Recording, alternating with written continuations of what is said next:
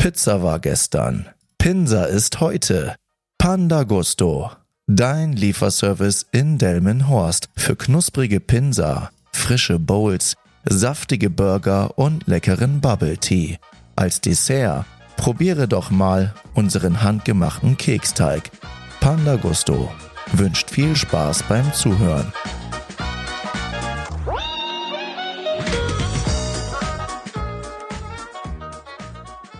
Hallo ihr Menschen, herzlich willkommen zu einer neuen Folge von Teufelzeug. Ich hoffe, euch geht's gut. Wir haben heute wieder Dienstag und heute steht was bevor. Ein sehr guter Freund von mir ist Papa geworden und äh, heute findet das sogenannte Babypinkeln statt. Ähm, ehrlich gesagt habe ich sowas noch nie gemacht, denn in meinem Freundeskreis ist es, äh, würde ich behaupten, der allererste, der sowas macht und jetzt habe ich hier ja mir überlegt, so, hu, heute Abend werde ich es wahrscheinlich nicht mehr schaffen, deswegen nehme ich die Folge jetzt vor dem Event auf. Und das Geile an diesem Monat Mai ist, ähm, finde ich, dass immer echt viele Feiertage dazwischen sind. Das heißt, man hat hin und wieder immer wieder so eine so einen Brückentag oder so einen Feiertag und das finde ich immer sehr, sehr cool. Tatsächlich, was hatten wir jetzt? 1. Mai ist mal ein Feiertag, dann kommt meistens noch ähm, Vatertag und dann fällt so Richtung Ende des Monats ja immer noch Pfingsten. Das finde ich immer sehr, sehr cool, muss ich sagen. Und was ich noch loswerden wollte ist, ähm, in den letzten Tagen mache ich immer sehr viel Homeworkout. Das heißt, ich mache meinen Sport immer zu Hause, denn ich war vorher im Fitnessstudio angemeldet. Der Vertrag ist ausgelaufen, denn nach zwölf Monaten erhöht sich der Preis fast um das Doppelte. Und ich habe das nämlich damals in einer Aktion abgeschlossen und die hatten gerade keine Aktion. Und ehrlich gesagt habe ich es nicht eingesehen, dann fast das Doppelte dafür zu bezahlen. Denn es ist ein Discounter-Fitnessstudio, die haben sehr, sehr gute Geräte und ist an sich auch ein sehr gutes Studio und auch nicht weit weg von mir. Allerdings ähm, finde ich, dass der Preis für so ein Discounter-Studio einfach viel zu hoch ist. Also habe ich gedacht, egal. Wenn die wieder eine Aktion haben, werde ich da vielleicht anfangen. Und in der Zwischenzeit mache ich einfach zu Hause Sport. Also habe ich angefangen, immer bei YouTube mir ein paar Videos rauszusuchen und habe das ein oder andere Trainingsprogramm gemacht. Und äh, ich habe das in der Vergangenheit auch schon mal gemacht. Dann gibt es äh, Pamela Reif, das ist ja diese Fitness-Influencerin, von der mache ich die Programme. Nein, Leute, das ist nicht wegen der Optik oder sowas, sondern ähm, mir ist nämlich eine Sache aufgefallen, was ich bei ihr besonders gut finde, ist, ich habe nämlich viele andere Fitness-Influencer gesehen, die diese Sportprogramme machen. Und eine prägnante Sache, die mir persönlich sehr wichtig ist, einfach die Tatsache, sie spricht da nicht. Ja, viele reden da komplett auf einen ein, dann muss dies machen und jetzt und dies und jenes und jetzt nochmal zehn Liegestützen so oder das oder jenes. Das läuft wirklich komplett stumm. Das heißt, es läuft im Hintergrund nur die Musik. Es läuft dann halt immer ein Timer in der Zeit, in der man die Übung machen muss. Und ich bin echt froh, bei diesen anstrengenden Übungen nicht irgendein Geschwätz von irgendjemandem zu hören. Und äh, ja, das mache ich die letzten Tage und ich muss wirklich sagen, wenn man einfach so ins Fitnessstudio geht und einfach Kraftsport macht und so ein bisschen Muskelaufbau betreibt, ist, finde ich, aus meiner Sicht immer, ja, so ein bisschen absehbar, natürlich schon anstrengend, aber dieses Kraft-Ausdauertraining, das bringt mich wirklich an meine Grenzen, also extrem. Also wenn ich immer jetzt ähm, Muskelaufbau oder sowas, äh, Übungen in dem Bereich gemacht habe, dann war das eigentlich immer relativ, ja, schon anstrengend, aber das war absehbar nach acht Wiederholungen, hast das Gewicht wieder weggepackt, das war super anstrengend. Ähm, du warst ein bisschen aus der Puste, aber okay, aber bei diesen Kraftausdauerübungen, da brauche ich wirklich ein, zwei Minuten, bis ich mich dann wieder einkriege und äh, der Puls sich normalisiert und so weiter. Und daran habe ich echt Gefallen gefunden.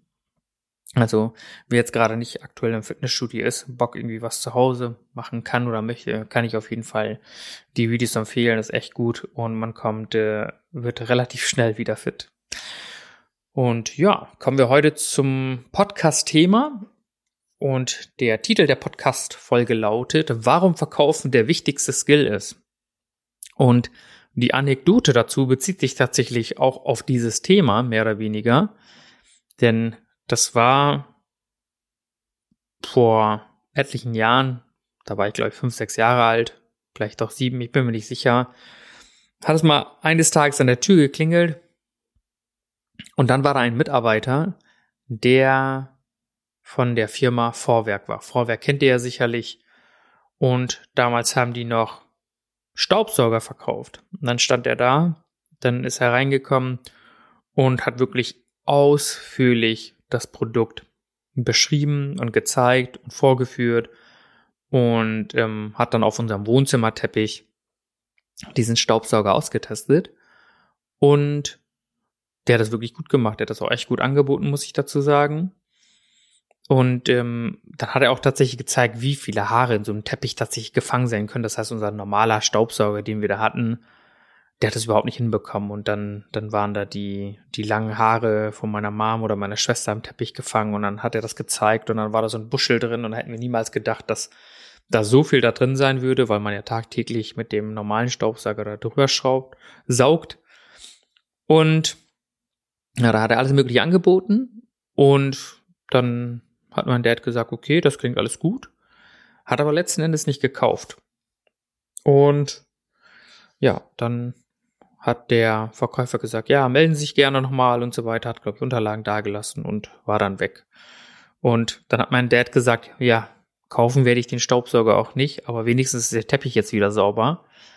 Und äh, das finde ich witzig, als auch traurig zugleich, denn der arme Mann hat sich echt viel Mühe gegeben und damals war dieses ähm, dieser Zweig Direktvertrieb, so Door to Door, dass wirklich jemand an der Tür klingelt, war wirklich weit verbreitet. Und wenn er sich wirklich so viel Zeit nimmt, wie er das bei uns gemacht hat, dann schafft er vielleicht im besten Falle zehn Kunden am Tag. Und ähm, ja, ich äh, weiß jetzt tatsächlich nicht, wie viele Abschlüsse der hatte, aber ich muss mir das relativ hart vorstellen. Also gerade im Privatkundenbereich. Und ja, lange hat man von dieser Firma auch nichts mehr gehört. Und ja, Vorwerk, wie gesagt, das ist eine witzige Story, an die ich mich zurückerinnere. Und äh, dann aber vor paar Jahren kam dann tatsächlich ja der Thermomix raus. Den gibt's ja schon etlich lange, aber nicht in der Form, wie der heute existiert. Und gefühlt jeder Haushalt will den haben, weil man im Prinzip damit alles machen kann. Und jetzt muss man sich vorstellen, so eine Firma, die ja äh, aus meinen Augen, ich weiß jetzt nicht, wie die tatsächlichen Zahlen da waren, aber für mich waren die eigentlich weg vom Fenster. Man hat nichts mehr von denen gehört. Plötzlich kommen die mit einem Produkt um die Ecke, das total heiß begehrt ist, so dass auch sehr, sehr viele das nachgemacht haben. Und äh, dann habe ich vorhin noch mal kurz reingeschaut. Mit diesem Thermomix haben die 1,6 Milliarden, nur mit dem Thermomix 1,6 Milliarden Umsatz gemacht in 2020. Und da habe ich nur gedacht, so wow, okay, das ist jetzt wirklich so ein Lebensretterprodukt vielleicht für diese Firma. Ich weiß jetzt nicht, was sie noch machen. Wie gesagt, damals Staubsauger. Ich weiß auch, dass sie ein paar andere Artikel hatten oder so, aber tatsächlich verdienen sie damit wohl mit die meiste Kohle. Und ja, was ist grundsätzlich mit dem Verkaufen? Verkaufen ist eigentlich immer verpönt. Denn wenn wir irgendwo mit irgendjemandem unterwegs sind im Bekanntenkreis und ähm, man irgendwie was angeboten bekommt, sei es irgendein Mitarbeiter von Vodafone, der angerufen hat oder sonstiges, dann bedeutet mal, ja, da war irgendjemand am Telefon oder da war letztens jemand bei mir, der wollte mir was verkaufen. Und wenn wir diesen Satz hören, da war einer, der wollte mir was verkaufen, das ist grundsätzlich eigentlich immer was Negatives. Ja, das bedeutet, in der Gesellschaft ist es nicht gerade gut angesehen. Also im Prinzip würde ich jetzt behaupten, dass man damit, glaube ich, irgendwo immer damit verbindet, über den Tisch gezogen zu werden. Und ich würde behaupten, in gewisser Weise ist das ja auch so. Also ich glaube, das kommt sehr häufig vor, dass eigentlich einfach irgendwo Verkäufer sind, die nur darauf achten oder hoffen, ihre Provision zu machen. Und ja, da geht es eigentlich primär darum, etwas für die eigene Tasche zu erwirtschaften, aber nicht unbedingt darum, ja, vielleicht was Gutes für den Kunden zu tun. Das kann hin und wieder vorkommen. Und ja, wie gesagt, ich würde jetzt grundsätzlich behaupten, dass das Verkaufen an sich eigentlich keinen guten Ruf hat. Und dementsprechend ist es halt einfach so, dass man damit einfach nichts Gutes verbindet. Und äh, wir sprechen einfach mal grundsätzlich darüber, was Verkaufen denn überhaupt ist. Und wenn ich jetzt online so ein bisschen, online so ein bisschen geschaut habe, dann steht da mal, das Verkaufen bedeutet Übertragen des Eigentums beziehungsweise Erbringung einer Dienstleistung gegen Entgelt. Ja, das bedeutet einfach Produkt oder Dienstleistung im Tausch gegen Geld. Und für mich persönlich ist es aber, dass es das Anbieten eines Produktes ist unter Nennung des Mehrwerts für den Kunden und gegebenenfalls noch entkräftende Einwände. Denn für mich ist Verkauf nicht gleich Verkauf. Denn ich habe da so eine Situation mal gehabt, da war ich bei Café del Sol, und das ist ja so eine Franchise-Kette, und wollte dort was trinken und dann kam die Kellnerin und dann habe ich sie gefragt, was können Sie mir so anbieten, weil sie meinte, habt ihr schon Getränkewunsch? Und dann meinte ich, nee, ähm, können Sie mir was empfehlen? Und dann hat sie gesagt, ja, ich verkaufe, ich weiß nicht, Mango, irgendwas Limonade verkaufe ich häufig und das verkaufe ich häufig und dann musste ich schon ein bisschen schmunzeln und ähm, dann habe ich eine ihrer Beispiele genommen und habe das bestellt. Und äh, das, was sie da verkaufen genannt hat, ist für mich kein Verkaufen. Denn, also für mich persönlich ist es kein Verkaufen, denn für mich gehört zum Verkaufen einfach viel, viel mehr dahinter.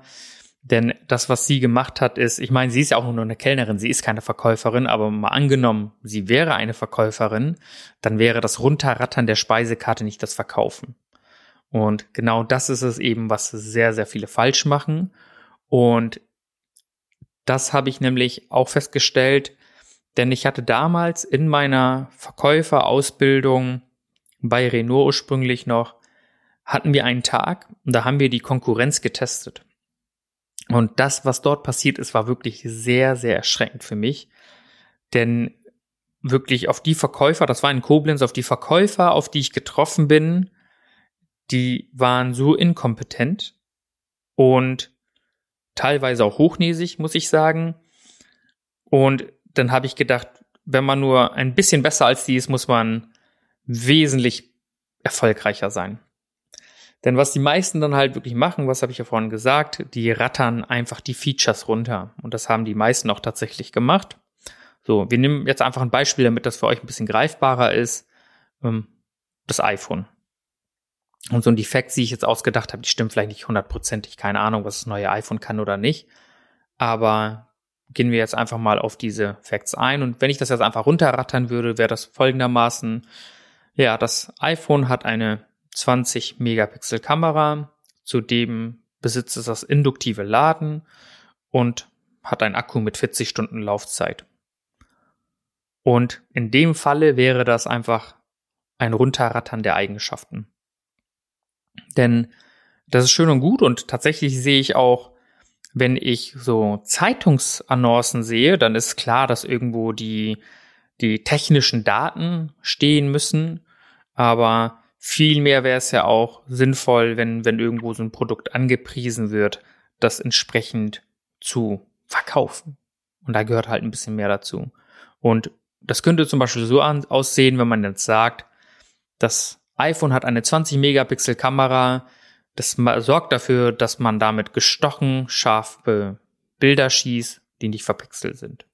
Oder aber das iPhone besitzt das induktive Laden. Das bedeutet, dass man kontaktlos laden kann und dadurch der Verschleiß der Ladebuchse nicht gegeben ist. Oder der Akku hat 40 Stunden Laufzeit und ermöglicht somit eine lange Nutzungsdauer, vor allem im Urlaub und er spart zum Beispiel auch eine Powerbank. Das heißt, man muss es nicht nochmal extra aufladen, weil es eine sehr, sehr lange Akkudauer hat. Und das ist für mich schon eher ein Verkaufen, damit man wirklich jetzt nicht einfach nur die Facts runterspricht oder runterrattert, sondern auch wirklich den Mehrwert dabei nennt. Das ist auch sehr, sehr wichtig. Denn das wird auch, wenn man beispielsweise das gleiche Produkt vertreibt, das, das kann sehr häufig vorkommen, dass der Kunde sich was aussucht und das bei mehreren Anbietern natürlich einen Preis einholt, wenn er sich festgelegt hat, dann, dann kommt es immer auf die Qualität des Verkäufers an. Preis ist natürlich auch irgendwo wichtig. Aber ich habe auch die Erfahrung gemacht, dass man im Prinzip teurer als der Rest sein kann und trotzdem gut verkaufen kann, ähm, obwohl man vielleicht sogar das gleiche Produkt, weil letzten Endes kauft der Kunde nicht nur das Produkt, sondern er kauft auch den Verkäufer. Er muss sich gut aufgehoben fühlen. Er muss auch hinterher merken, dass wenn irgendwas ist, das ist auch für mich wichtig, auch ich als Kunde, wenn ich irgendwo was kaufe, dass wenn irgendwo mal, mal was mit dem Produkt ist, dann kann ich zu ihm hingehen und bin mir sicher, dass er eher für mich da sein wird und mir bei meinem Problem hilft als, als jemand anders beispielsweise. Und deswegen muss man da ganz genau darauf achten, wie jemand sich da verhält. Und ja, wenn ein Kunde zum Beispiel jetzt reinkommt, ja, was auch zum ähm, sage ich mal, Verkaufen gehört, gibt es immer zwei mögliche Aspekte. Der Kunde kann mit einem Vorwand kommen. Das ist so die Ausrede oder mit einem Einwand kommen. Ein Einwand ist eher so das Bedenken, wenn man so sagen kann. Und Vorwand kann ich euch so erklären. Beispielsweise, ihr lauft in euren nächstgelegenen Supermarkt rein und dann seht ihr direkt am, im, am Eingang seht ihr so einen ADAC-Stand. Da steht dann, stehen dann so Verkäufer von ADAC und die möchten euch die ADAC-Mitgliedschaft verkaufen. So. Und dann laufe ich da rein und dann kommt er so, hey, haben Sie Interesse an der ADAC-Mitgliedschaft oder sind Sie schon bei uns versichert? Und dann gibt es zwei Sachen, die ich auch machen würde oder die ich bei sowas mache und sage, nee, keine Zeit. Das ist, äh, was sehr viele machen. Oder man kann auch sagen, nee, ich bin schon bei euch versichert. Und wahrscheinlich ist beides gelogen. Ja, wahrscheinlich hat man immer fünf Minuten dafür, irgendwo da stehen zu bleiben. Aber das ist ein Vorwand. Ja, einfach nur, um dieser Situation zu entkommen. Das ist ein Vorwand, um nicht dort in ein Gespräch verwickelt zu werden. Oder ich habe einfach gesagt, ich bin schon im ADAC, bin ich gar nicht, bin woanders versichert. Aber dann habe ich gesagt, nee, ich bin schon bei euch. Dann wird man auch in Ruhe gelassen. Das sind Vorwände, um dieser Situation zu entkommen. Und dann gibt es aber noch einen Einwand. Und da kann ich euch auch noch was schildern. Und zwar war mal im Autohaus eine Familie, und die haben sich ein Auto angeschaut und ähm, ich habe denen alle möglichen Features davon erklärt. Und dann hatten wir uns darüber geeinigt, dass sie gleich im Anschluss dann Probe fahren werden. Dann habe ich gesagt, ja, kleinen Augenblick. Sie können jetzt nochmal sich kurz mit dem Auto befassen und ich hole nochmal kurz den Schlüssel, mache den Probefahrtvertrag fertig und dann können sie losdüsen. Dann bin ich wieder zum Auto gekommen und dann sagt die Frau, nee, sorry, das mit dem Auto hat sich schon direkt geklärt, das wollen wir gar nicht mehr haben. Dann fragt man sich, warum denn? Und dann habe ich auch gesagt, wieso denn? Und dann hat sie gesagt, da passt ich überhaupt nicht rein. Ja, ich bin viel zu groß dafür. Und die Frau war ein bisschen kleiner als ich, korpulenter auf jeden Fall. Und dann habe ich gedacht, hm, hat sie Schwierigkeiten beim Einstieg, wieso ist das denn? Und dann habe ich versucht, mich reinzusetzen und ich bin auch nicht reingekommen.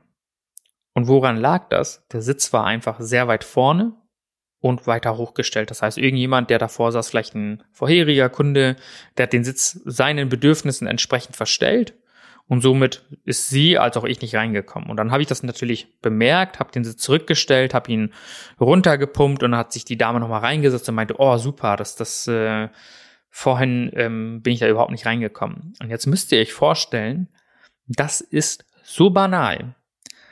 Für mich ist es super klar, dass wenn ich in ein fremdes Auto einsteige, dass ich den Sitz verstellen muss. Denn ist ja klar, dass er für mich eingepasst werden muss. Ich, vielleicht ist das auch nicht normal, aber für mich ist das normal. Dass wenn ich in ein fremdes Auto einsteige, dass ich da den Sitz verstellen muss. So. Und die Dame hatte tatsächlich sich dagegen entschieden, das Auto nicht zu kaufen, obwohl alle anderen Sachen gepasst haben, also in dem Moment zumindest dass sie das Auto nicht gebrauchen kann, weil sie da nicht drin sitzen kann. Und das ist jetzt die reinste Form des Einwandes. Sie findet alles gut, hat jetzt aber Bedenken, das Produkt zu kaufen oder das Auto zu kaufen, weil sie sagt, hey, das ist für mich nicht geeignet. So.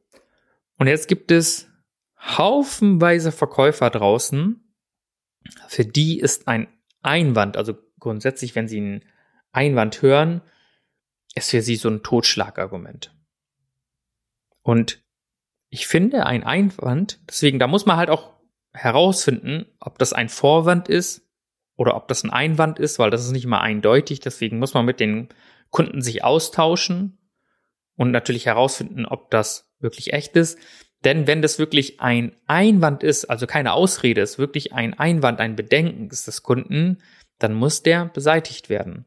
Und das ist im ganz normal im Verkaufsprozess ist das gang und gäbe, dass Kunden kommen und noch gewisse Zweifel oder Bedenken haben, das zu kaufen, weil da noch die eine oder andere Frage offen ist. Und wenn man diese Einwände beseitigt, erst dann kauft der Kunde. Das ist sehr, sehr wichtig. So.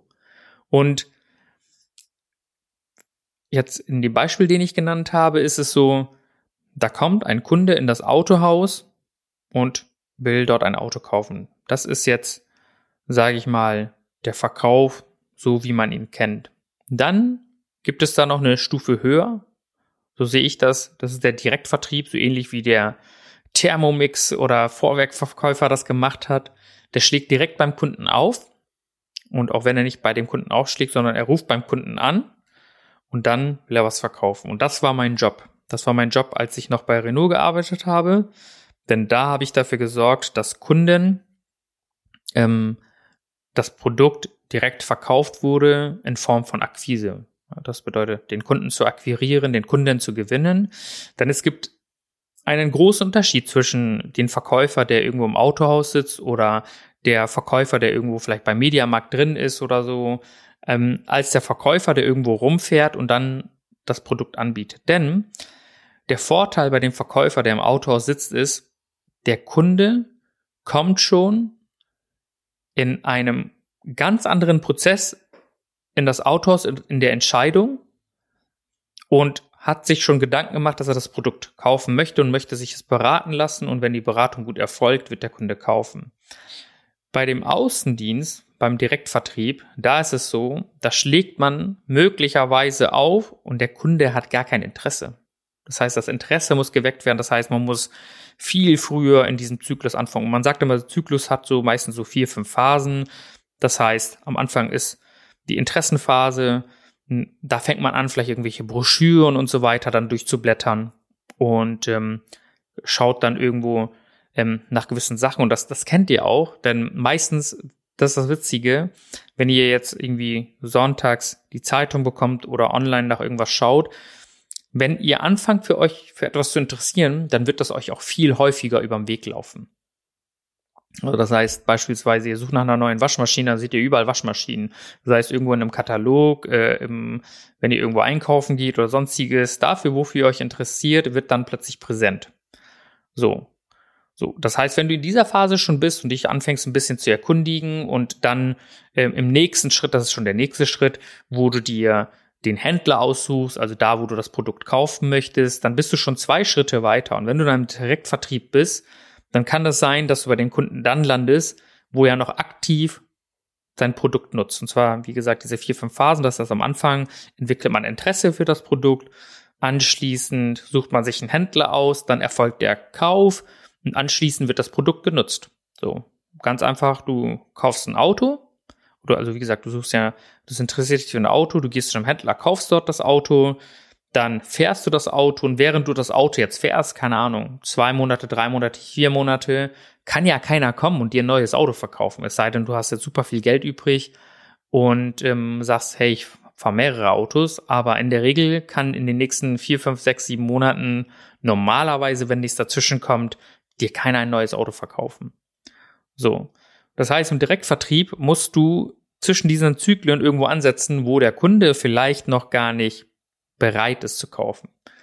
Und das ist das Krasse, denn ich habe das fast vier Jahre lang gemacht und was ich dabei festgestellt habe, ist, weil du ja immer in unterschiedlichen Zyklen bei den Kunden dann aufschlägst ähm, und den Kunden dann dazu bewegen musst, schlussendlich bei dir zu kaufen. Das heißt, du musst so lange an ihn dranbleiben, bis er dann bei dir kauft. Und das, das längste, was ich tatsächlich hatte, ist, seitdem ich dort angefangen hatte, nach drei Jahren, also ich glaube nicht allzu weit weg, bevor ich dann tatsächlich Renault Richtung Mercedes verlassen habe, ist da ein Kunde gewesen, der nach drei Jahren gekauft hat. Da musste ich so viel machen. Ich musste, ähm, dadurch, dass es ein Geschäftskunde war, ich hatte ja nur Geschäftskunden, habe ich ihm andere Aufträge vermittelt. Der war Werbepartner, ich habe ihm andere Aufträge vermittelt und ähm, habe ihn, so sage ich mal, den ein oder anderen Kunden von mir, der Bedarf in diesem Bereich hatte, ihn dahin vermittelt und er durch diese Arbeit, dass ich ihm, sage ich mal, ähm, ja, potenzielle Kunden gebracht habe und wir uns auch so gut verstanden haben, ist dann irgendwann äh, er dazu gekommen hat gesagt, ja, schick mir doch mal ein Angebot für das und das Auto. Und jetzt haltet euch fest, er hat das Auto eigentlich nicht gebraucht. Er hat gesagt, ja, ich stelle das hier einfach als Poolauto hin, falls jemand mal Bock hat, dann kann er das nehmen. So, dann haben wir ein weiteres Auto da. Das Auto hätte er auch schon vor einem Jahr kaufen können, das Auto hätte er auch vor zwei Jahren schon kaufen können. Aber seine Aussage am Anfang war, als ich auf ihn getroffen bin, ich kaufe keine ausländischen Fahrzeuge. der hat nur deutsche Fabrikate gefahren. Nonstop. Er hat gesagt, Renault fahre ich nicht. Will ich auch nicht. Das war, ähm, ja, sage ich mal, sein Claim. So, ich, ich stelle mir nur die deutschen Marken hier ins Haus. Wie gesagt, drei Jahre lang hat die Geschäftsbeziehung gedauert und dieses Zwischenarbeiten. Und das Gute ist auch, ähm, ich habe auch nur Kunden zu ihm gebracht, unter anderem, weil das, was er gemacht hat, wirklich gut war und mich auf ihn verlassen konnte. Das heißt, ich habe bewusst diese Win-Win-Situation erzeugt und darauf auch gehofft, dass ich dann irgendwann dadurch ihm auch ein Auto verkaufe oder mehrere Autos verkaufe. Und das ist ein sehr, sehr langer Weg. Und wenn ich jetzt im Autohaus sitze und dann kommt ein Kunde vorbei, der interessiert sich für ein Auto, dann kann er jetzt gleich das Auto kaufen. Wenn nicht, dann kann er wieder gehen. Aber im Prinzip musst du im Außendienst der, der härtere Fall, wo man den Kunden an einem ganz anderen Punkt erwischt und viel, viel länger an ihn arbeiten muss, und um ihn dann zu gewinnen und dann auch regelmäßig kontaktieren muss, ist natürlich, finde ich, viel, viel, viel aufwendiger. Und deswegen gibt es da halt immer unterschiedliche, ja, Sichten drauf. So, ähm, für mich, wie gesagt, ist äh, Nonplusultra der Außendienst, ist natürlich viel, viel härter, äh, viel anspruchsvoller aus meiner Sicht. Allerdings muss ich auch sagen, dass wenn man das hinterher gut gemacht hat, und bei mir war es ja der gewerbliche Bereich, dass irgendwann die Kunden auch so dankbar sind, dass da, dass sie da einen Ansprechpartner haben, der auch dann bei ihnen vorbeischaut oder regelmäßig mit denen in Kontakt steht, dass sie nicht immer anrufen müssen im Autohaus, um jemanden herzubeordern oder mit ihm zu sprechen. Das war hinterher der, der nächste Verkauf oder die weiteren Abschlüsse waren viel einfacher, muss ich sagen. Das heißt, am Anfang, um die Kunden zu kriegen, ist schwieriger, aber hinterher die weiteren Verkäufe laufen viel einfacher durch die Hand. Das ist beim beim, bei jedem einem Verkäufer, der vielleicht im Autohaus sitzt oder so, schwieriger, weil er ähm, dann kommt der Kunde und dann hat er halt viel Auswahl und dadurch, dass er ja selbst den Gang ins Autohaus macht, wird er sich auch viel schneller umsehen und bei dem anderen ist es nicht der Fall, weil dort geht man selbst aktiv los und betreut dann die Kunden, also je nachdem, welcher Kundentyp das ist. Und das ist für mich persönlich anspruchsvoller und äh, hat auch echt Spaß gemacht, muss ich sagen. Aber war schon sehr, sehr hart. Und ja, jetzt haben wir über die Eckpunkte im Verkauf geredet, wie so ein Verkauf aussieht, ähm, dass es Direktvertrieb gibt, dass es dann halt den Inhouse-Sale, also dass, dass es den Verkäufer im Autohaus gibt und wie so ein Verkauf grundsätzlich gestaltet ist. Aber warum ist der Verkauf überhaupt so wichtig? So. Der Verkauf ist so wichtig, denn erst der Verkauf bringt das Geld. Denn Verkaufen ist immer der letzte Schritt in einer Verhandlung beziehungsweise Geschäftsbeziehung. So. Denn Unternehmen sind auch da, um zu verkaufen und um Umsatz zu erzielen und daraus den Gewinn zu schöpfen. Das bedeutet, du kannst das beste Marketing haben, das beste Produkt oder die beste Dienstleistung haben, aber wenn du nicht verkaufen kannst, fließt kein Geld. Und deswegen ist Verkaufen auch so wichtig. In vielerlei Hinsicht. In, in vielen Bereichen. Verkaufen ist für mich dahingehend immer der wichtigste Skill oder ich sage mal der, der wichtigste Workflow in einem Unternehmen, um Geld zu verdienen. So, beispielsweise der digitale Verkauf. Mal angenommen, du hättest jetzt einen Online-Shop und würdest dort Klamotten verkaufen. Und du hast jetzt wochenlang Marketing dafür gemacht und hast ähm, Marketing gemacht, hast Flyer rausgesendet, Newsletter rausgeschickt, ähm, hast vom Produkt zigtausende Fotos gemacht, hast äh, Verkaufstexte dafür geschrieben. Also du hast dich rundrum wirklich einen verkaufsfertigen Online-Shop und der erfüllt alle Kriterien, damit ein Kunde darauf geht und kauft.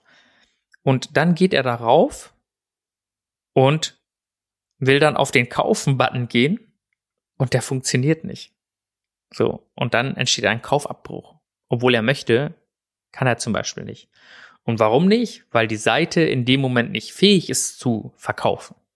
Ja, alles passt, jeder Prozess passt vom die Sache auswählen, in, in wirklich vielleicht auch die Bilder, die man anschauen kann, die Beschreibungen, die dort stehen, alles super. Man packt es in den Warenkorb, man gibt seine ganzen Daten ein und dann möchte man am Ende auf Kaufen drücken. Man hat seine ganzen Zahlungsdaten eingegeben und dann kannst du das Ding nicht kaufen.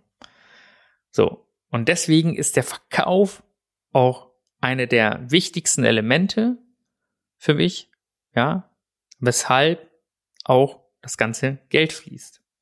Und das ist auch der Grund, warum viele Dienstleister, Coaches oder Agenturen oder was auch immer, was angeboten wird, scheitern, weil sie nicht verkaufen können.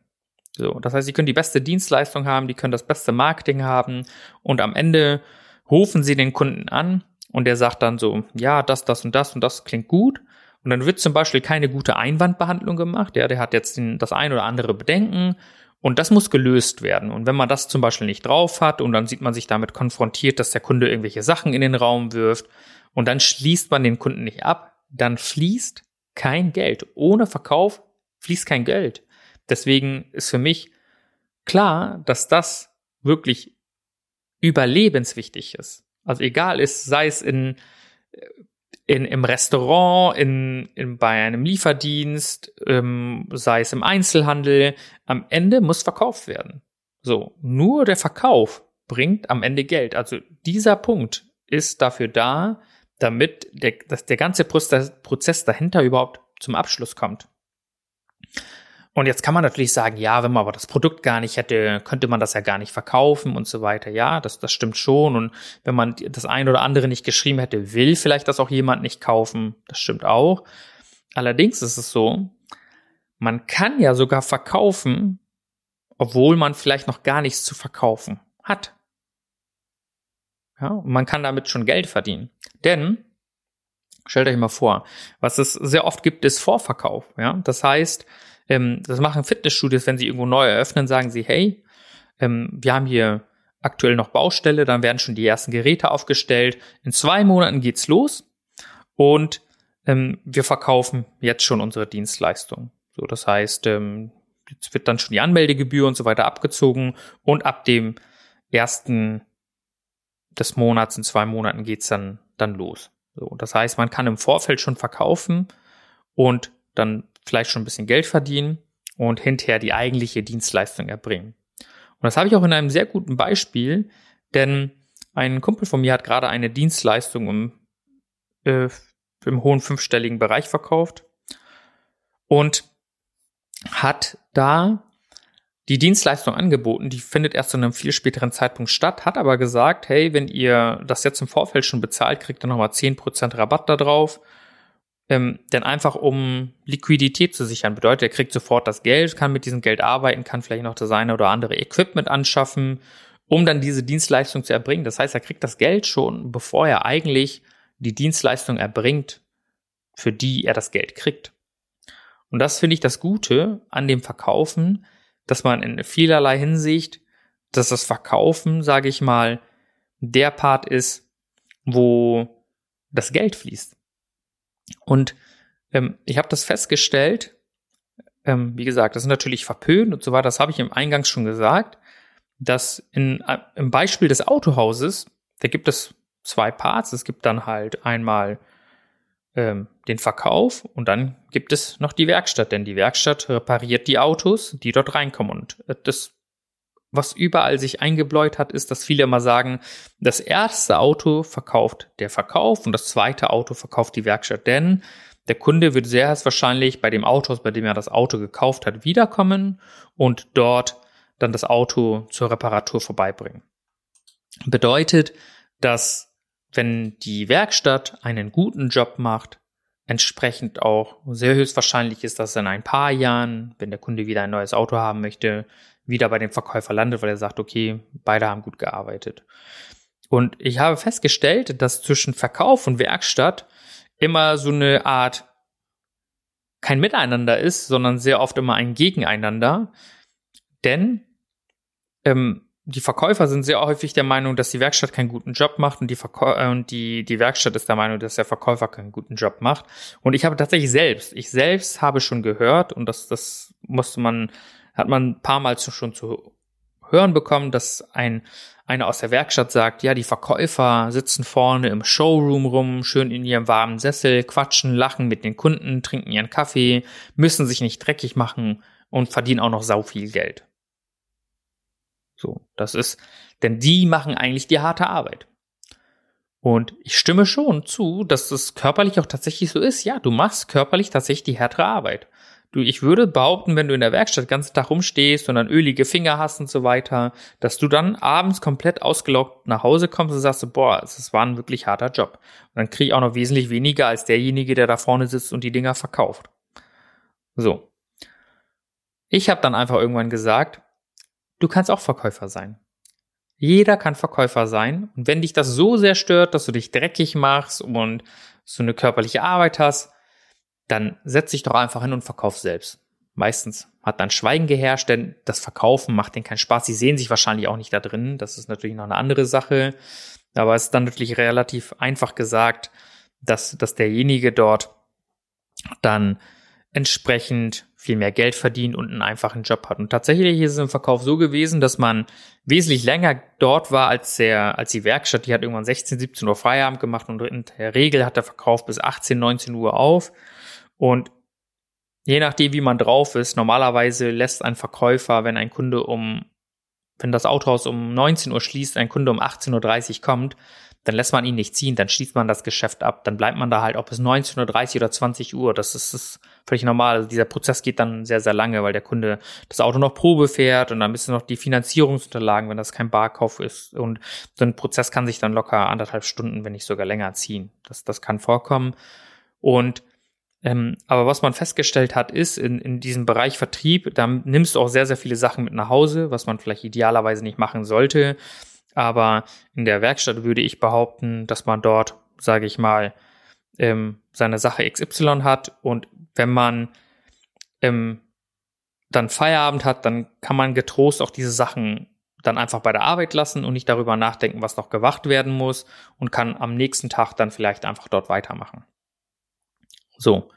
Und ähm, ich finde, psychologisch gesehen, ich habe auch schon mal in der Werkstatt geschraubt, zwar nur als Praktikant, aber ähm, ich habe beide Seiten mehr oder weniger gesehen, stand ein paar Wochen dort und ähm, ich fand psychologisch gesehen war, hat der Verkauf einen auf einer ganz anderen Ebene gestresst und ausgelaugt. Also man war mental eher fertig bei dem Verkauf und bei dem anderen war man eher körperlich fertig. Und wie gesagt, beides hat für mich seine Vor- und Nachteile. Und wie gesagt, ich würde weder sagen, dass der, dass der Mechatroniker keinen guten Job macht oder keinen harten Job hat oder der Verkäufer keinen harten Job hat. Ich würde sagen, äh, man braucht beides. Für ein erfolgreich laufendes Autohaus braucht man einfach beide Parteien. In dem Falle, damit das halt gut läuft. Und weshalb der Verkauf noch so wichtig ist, und das, das sieht man meistens habe ich vorher noch gesagt, im Gehalt. Denn derjenige, der das Geschäft abschließt, verdient auch das meiste Geld. Und das ist in der Regel sogar so, dass du, wenn du jetzt Verkäufer bist und dann hast du noch einen Verkaufsleiter und dann kommt der Geschäftsführer, dann kann es sogar so sein, dass wenn du ordentlich verkaufst, mehr verdienst als dein Vorgesetzter.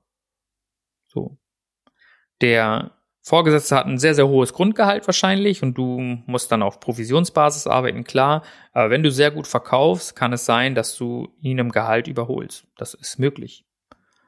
Und ich finde, der Weg des Verkäufers kann ich jeden ans Herzen legen. Ich, ich kenne da jemanden, ähm, der ist seit zwei, drei Jahren arbeitslos und macht eine Maßnahme, eine andere Maßnahme über, über das Arbeitsamt und ähm, hat noch nicht angefangen zu arbeiten und ist in finanziell schlechter Situation und hat auch die ein oder andere Schulden und kommt jetzt nicht weiter. So.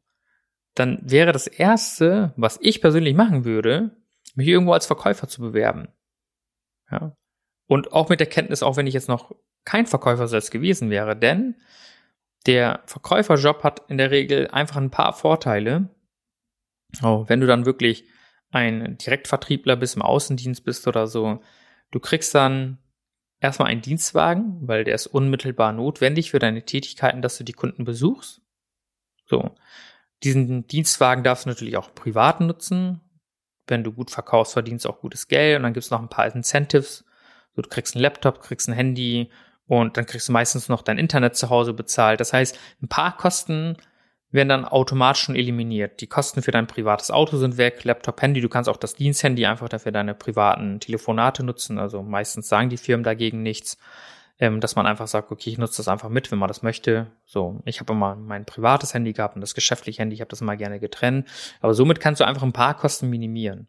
Und wenn du dann dein Gehalt kriegst, ein Auto bekommst, einen Laptop hast und so weiter, so die Sachen, die du auch für dich privat nutzen kannst, dann hast du wirklich einen riesen Vorteil, denn im Verkauf kannst du wirklich sehr gutes Geld verdienen und man muss auch nicht ein gestandener Verkäufer sein. Also ihr habt auch die, die, die Folge mit meiner Schwester gehört. Sie hat vorher äh, als Lageristin, anschließend als Koordinatorin gearbeitet und ist in den Vertrieb gegangen und hatte keinerlei Vertriebserfahrung. Ja, sie war sehr aufgeschlossen und ähm, ja, ich sag mal nicht unbedingt eine Person, aus der man gewisse Sachen rausquetschen muss. Sie ist sehr kommunikativ, ja. Aber es ist jetzt nicht so, dass man sagen würde, hey, sie hat jahrelange Vertriebserfahrung. Und auch da kann man auch sagen, dass jeder einen Job in, in dem Verkauf kriegen kann. Bin ich der festen Überzeugung, dass man immer irgendwie als Quereinsteiger in den Verkauf rutschen kann. Und das habe ich auch in meinen, in meiner Verkäuferausbildung damals gesehen, dass viele von sage ich mal, verschiedenen Bereichen dort reingerutscht sind, die gesagt haben, hey, ich probiere das mal und ähm, dadurch dann relativ schnell das Verkaufen gelernt haben. Denn für mich gibt es Verkäufer, für mich kann auch jeder Verkäufer werden. Jeder, wirklich jeder kann Verkäufer aus meiner Sicht werden.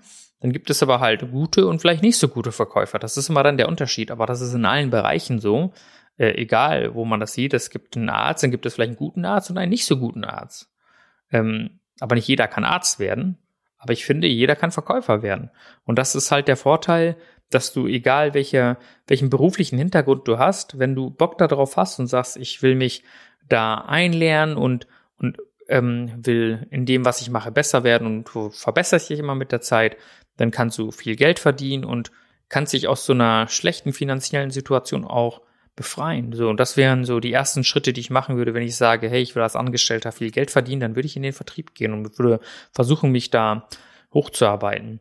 Und ähm, das ist unglaublich, denn der beste Verkäufer, den ich kennengelernt habe, hat eine Viertelmillion im Jahr verdient als Kfz-Verkäufer und hat irgendwann als Kfz-Mechatroniker gearbeitet. Er hat sich dann irgendwann entschieden, dass er das nicht mehr machen will und hat dann als Verkäufer gearbeitet und hat Autos verkauft. Und hat 250.000 Euro im Jahr verdient. Er war einer der besten. So, und niemand hätte wahrscheinlich, als er noch Kfz-Mechatroniker daran gedacht, dass es so ist. Ich meine, und das ist jetzt wirklich Ausnahme. Nicht jeder verdient 250.000 Euro als, als, äh, als Autoverkäufer, muss man dazu sagen. Es gibt auch genug, die verdienen vielleicht nur 30.000 oder weniger. Ich will das nicht irgendwie schönreden. Ähm, es kommt immer darauf an, wo arbeitest du, ähm, wie bekannt ist die Marke etc. Da spielen sehr viele Faktoren natürlich mit rein. Aber grundsätzlich kannst du als Verkäufer viel Geld verdienen. So, egal in welchem Bereich du dann tätig bist. Und dann muss man da halt immer ein bisschen schauen. Aber wenn man jetzt an Immobilienmakler denkt, die auch irgendwo Verkäufer sind, die verdienen ja auch gewisse Summen und stell dir vor, da ist einer, der ist Yachtenverkäufer und verkauft Yachten, die, keine Ahnung, zwei, drei, vier, fünf Millionen kosten und kriegt dann davon, keine Ahnung, ein paar Prozent, dann wird er auch sehr, sehr viel Geld verdienen. Und ich habe auch schon von einem Verkäufer gehört, der arbeitet für eine Unternehmensberatung, der verdient Millionen im Jahr. Zwei, drei, vier Millionen verdient er im Jahr durch seine Abschlüsse der Dienstleistung, die er für diese Unternehmensberatung verkauft. Und das ist, finde ich, ziemlich krass, dass äh, der Vertrieb immer meistens eine der bestbezahlten ähm, Positionen in einem Unternehmen ist, weil das die Position ist, die letzten Endes dafür sorgt, dass Geld reinkommt. Und Deswegen finde ich, ist es so, dass Verkauf sehr, sehr, sehr wichtig ist. Und da geht es gar nicht darum, dass man grundsätzlich Verkäufer sein muss, sondern der Skill des Verkaufens. Denn letztlich, letzten Endes ist es so, dass wir uns tagtäglich irgendwo verkaufen müssen. Sei es vor unserem Partner, ähm, sei es vor unserem Chef, ähm, sei es sonst wo. Man muss sich immer verkaufen. Das ist das, was man macht, wenn man eine Verhandlung führt oder über etwas diskutiert. Man ja, man muss sich verkaufen. Wenn du irgendwo dich bewerben gehst, dann, dann machst du eine Sache. Du verkaufst dich dort. Du verkaufst dich, deine Eigenschaften, ja, deine Fähigkeiten, die werden dort verkauft. Das ist das, was du machst. Du verkaufst dich. Und ähm, das ist so, sage ich mal, für mich eine der Basic Skills, die man beherrschen muss, gerade wenn man Unternehmer ist, ähm, das Verkaufen zu beherrschen. Denn nur wenn man weiß, wie man verkauft, kann man das Geld verdienen. Denn erst durch den Kaufabschluss verliest das Geld. Deswegen ist es für mich einer der wichtigsten Sachen, die man beherrschen muss. Denn wenn man, ich würde behaupten, wenn man diese Fähigkeit besitzt, kann man gutes Geld verdienen, man kann in vielen Branchen arbeiten, denn Verkäufer werden immer gesucht. Das ist so. Und Verkäufer werden auch bis in alle Zeit gesucht werden. Egal, was für Sachen da in gewissermaßen kommen. Selbst wenn vielleicht da irgendwann ein Roboter ist oder so, der sowas verkauft oder was auch immer. Ich glaube, der, der menschliche, persönliche Kontakt steht da einfach über alles. Und deswegen ist es aus meiner Sicht eine der wichtigsten Fähigkeiten, die man erlernen kann. Und ich hoffe, ihr könnt das so ein bisschen nachvollziehen, warum ich das so wichtig finde, das Verkaufen zu beherrschen. Und vielleicht sagt ihr, ja, ähm, tatsächlich würde ich mich damit gerne mehr befassen. Denn, wie gesagt, ich habe in meiner Vergangenheit festgestellt, wie lukrativ das sein kann, ähm, wie viel Erfolge man damit natürlich auch feiern kann, wie viel Geld man damit verdienen kann und welche Vorzüge das Ganze hat. Und deswegen kann ich auch nur jedem ans Herzen legen, wenn er mal mit dem Gedanken spielt, geht gerne in den Verkauf, man lernt super viele Menschen kennen, ähm, auch als Person wächst man extrem daran, also die Zeit als Außendienstler, die hat mir wirklich jegliche Hemmung genommen, das heißt irgendwie vor einer Gruppe sprechen, reden, oder ähm, gewisse Sachen zu machen, das sind für mich einfach keine, keine Hindernisse mehr. Ich sag mal, wenn man irgendwie ein bisschen gehemmt ist und dann in den Verkauf rutscht, muss man, wird man einfach selbstbewusster, souveräner. Das sind so die positiven Nebeneffekte, die einfach in dem Verkauf oder das, das im Laufen des Verkaufens gelernt werden. Und wie gesagt, äh, egal was du hinterher machst, ob du Verkäufer bleibst oder nicht oder was auch immer, wenn du diesen Skill beherrschst, kannst du ihn vielseitig einsetzen ja, ich hoffe, euch hat die Folge gefallen. Und wenn ihr Fragen zum Thema Verkaufen etc. habt, dann könnt ihr mich gerne anschreiben. Würde mich auf jeden Fall freuen. Und ich hoffe, ihr genießt die kommenden freien Tage und habt auf jeden Fall noch einen schönen Mai. Wir hören uns auf jeden Fall das nächste Mal. Macht's gut, euer Vietnam.